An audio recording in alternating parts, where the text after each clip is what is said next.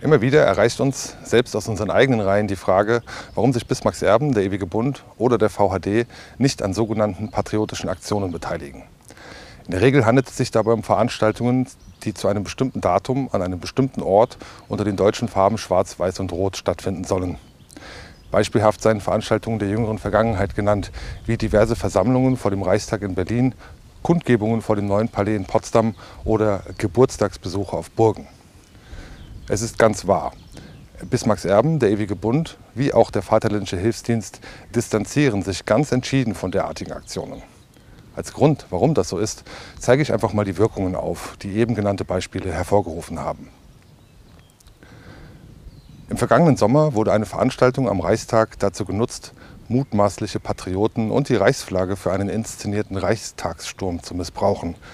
Die Darstellungen in der Presse dürften den meisten bekannt sein. Sie gaben bereits seinerzeit Anlass, ein Verbot der Reichsflagge in die Diskussion zu bringen. Eine Veranstaltung am Neuen Palais in Potsdam im Herbst gab beispielsweise den Potsdamer Neuen Nachrichten die Gelegenheit zu titeln Reichsbürger in Potsdam. Rechtsextremisten wollen den Kaiser zurück. Der Aufruf am 10. Juni die Burg Hohenzollern zu besuchen, um Geburtstagsgrüße zu überbringen, gab den Stuttgarter Nachrichten die Möglichkeit zu titeln Reichsbürger vor der Burg Hohenzollern. Und der Schwarzwälder Bote schrieb, rechte Monarchisten und Kaiserfans belagern die Burg Hohenzollern. Schlagzeilen wie diese dienen einzig und allein dazu, kaisertreue Deutsche in die rechtsextreme Ecke zu schieben, sie als Reichsbürger zu diffamieren und, da auch der Begriff Kaiser aufgegriffen wird, diesen ebenfalls dem rechtsextremen Milieu zuzuordnen. Gerade letzteres ist vor dem Hintergrund der öffentlichen Debatte um die Verbindungen des Kronprinzen Wilhelm mit dem Nationalsozialismus Benzin ins Feuer der Meinungsmanipulation und damit ein großer Schaden für die Sache. Es setzt das Haus Hohenzollern und damit das legitime deutsche Staatsoberhaupt einem zusätzlichen Druck aus öffentlicher Druck, der überhaupt nicht nützlich, sondern gegenteilig absolut schädlich ist. Die deutsche Frage wurde weder 1933 noch 1989 fahnenschwenkend gelöst, sondern im Gegenteil, die Deutschen übersahen es, die deutsche Frage zu lösen, weil sie mit Fahnenschwenken abgelenkt waren. Gleiches äh, kann man in der Gegenwart entdecken, auch wenn heute viele Deutsche schon die richtige Fahne schwenken.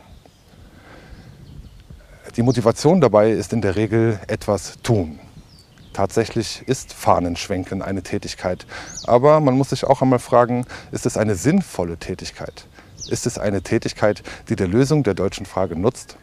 Oder wird diese Tätigkeit eher benutzt, um die Lösung der deutschen Frage zu verhindern, indem sie, wie in den eben genannten Beispielen, öffentlich dargestellt wird? Der Duden definiert Aktionismus mit Bestreben, das Bewusstsein der Menschen oder bestehende Zustände durch provozierende, revolutionäre oder künstlerische Aktionen zu verändern. Glaubt wirklich irgendjemand, der die Medienlandschaft der vergangenen Jahre beobachtet hat, dass das Erscheinen schwarz-weiß-roter Flaggen irgendetwas am Bewusstseinszustand des deutschen Michels ändern kann? Schon der Reichsgründer Otto von Bismarck erkannte, dass Aktionismus selten förderlich ist und er erteilt uns seinen Rat dazu. Zitat, der Fehler liegt eben darin, dass auf das Erscheinen mehr Wert gelegt wird. Auf das Sein und Können aber kommt es an. Und das ist nur die Frucht ernster und besonnener Arbeit. Diesen Rat gilt es zu verinnerlichen. Die deutsche Frage kann nicht durch das bloße Erscheinen und sie wird nicht durch bloßes Erscheinen gelöst werden. Die Lösung der deutschen Frage bedarf ernster und besonnener Arbeit der Deutschen. Denn die deutsche Frage besteht im Kern in der Handlungsunfähigkeit staatlicher Organe. Anstatt also Geld und Zeit mit Aktionen auf obendrein nach gültigem Recht illegalen Veranstaltungen zu verschwenden, sollte jeder Deutsche einmal in sich gehen und sich die Frage stellen, was kann ich dazu beitragen, die Handlungsfähigkeit staatlicher Organe wiederherzustellen? Was kann ich dazu beitragen, die deutsche Frage zu lösen? Der Ewige Bund hat äh, diese Fragen für sich beantwortet und mit dem Vaterländischen Hilfsdienst ein Werkzeug geschaffen, das jeder nutzen kann, um sich aktiv an der Lösung der deutschen Frage zu beteiligen. Wer das Bewusstsein seiner Mitmenschen verändern möchte, der muss sie mit Wissen versorgen. Wer die Zustände ändern will oder konkreter, wer das herrschende Unrecht wieder der Rechtsstaatlichkeit unterwerfen will, der muss in Erfahrung bringen, wie diese Rechtsstaatlichkeit organisiert ist. Tatsächlich liegt die Lösung der deutschen Frage im Tun, aber eben nicht im etwas Tun, sondern im richtigen Tun. Der ewige Bund und mit ihm der Vaterländische Hilfsdienst haben sich für das richtige Tun entschieden. Wir arbeiten mit größtmöglicher Aufmerksamkeit und unserer gesamten Kraft an der Lösung der deutschen Frage. Aus unserer Sicht ist jede Form von Aktionismus reine Verschwendung von Energie und Ressourcen, was letztlich wieder nur den herrschenden Zuständen dient. Diesen Teufelskreis, den gilt es zu durchbrechen. Das wollen wir und deshalb distanzieren wir uns von jeglichem Aktionismus. Nur brüderlich vereint, in gemeinsamer, ernster und besonnener Arbeit können und werden Deutsche die deutsche Frage lösen.